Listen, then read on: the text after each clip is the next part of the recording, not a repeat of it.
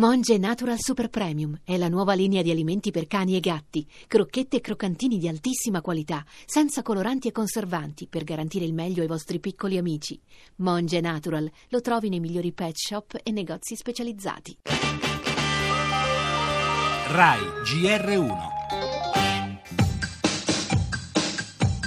89 European politicians and military leaders now banned from traveling to Russia. La Russia ha chiuso le sue frontiere ad 89 tra politici e militari europei. È una ritorsione per le blacklist stilate nell'ultimo anno da Bruxelles. Il premier Mark Rutte ha già detto che la considera illegale, come del resto il governo inglese. Il ministro degli esteri tedesco Steinmeier.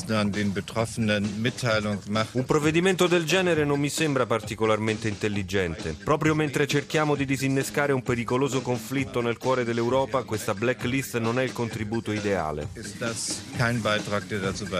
Da, da, da.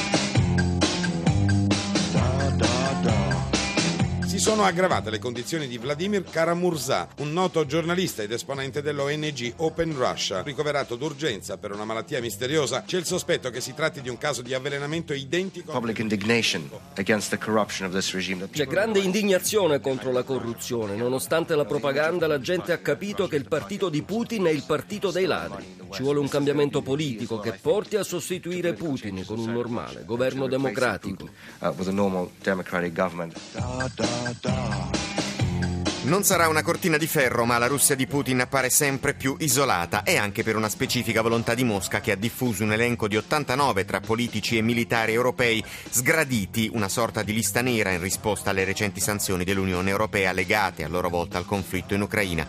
I governi europei non l'hanno presa bene, la reazione che avete ascoltato del ministro degli esteri tedesco Steinmeier non è neanche la più dura, anche la responsabile della diplomazia europea Federica Mogherini parla di decisione arbitraria e ingiustificata complicata. Una bomba dunque che esplode mentre ancora dalla Russia arriva una vicenda persino più inquietante. Restano gravissime le condizioni del giornalista Vladimir Karamurza, ridotto in fin di vita da un male misterioso e il sospetto di un avvelenamento riporta alla mente il caso Litvinenko o la morte di Boris Nemtsov, dissidenti, oppositori che come aveva fatto più volte e duramente Karamurza, lo abbiamo sentito in coda, avevano osato sfidare il Cremlino. Nel nostro giornale in primo piano anche le elezioni regionali, urne aperte sino alle 23 in 7 regioni e in circa 700 comuni, 23 milioni gli elettori al voto. Torneremo a parlare della FIFA con la nostra intervista esclusiva a Blatter, riconfermato presidente della Federazione Internazionale del Calcio. Spazio anche all'emergenza immigrazione, ad Augusta i corpi delle 17 vittime dell'ultima tragedia e dal Papa nuovo appello alla difesa della vita. Ci occuperemo poi di pensioni con un caso che arriva da Napoli, ingiunzione di pagamento per oltre 3.000 euro all'Inps il tribunale ha accolto infatti il ricorso di un pensionato. E poi lo sport, oggi l'ultima giornata del campionato di Serie A, titoli di coda anche sul Giro d'Italia.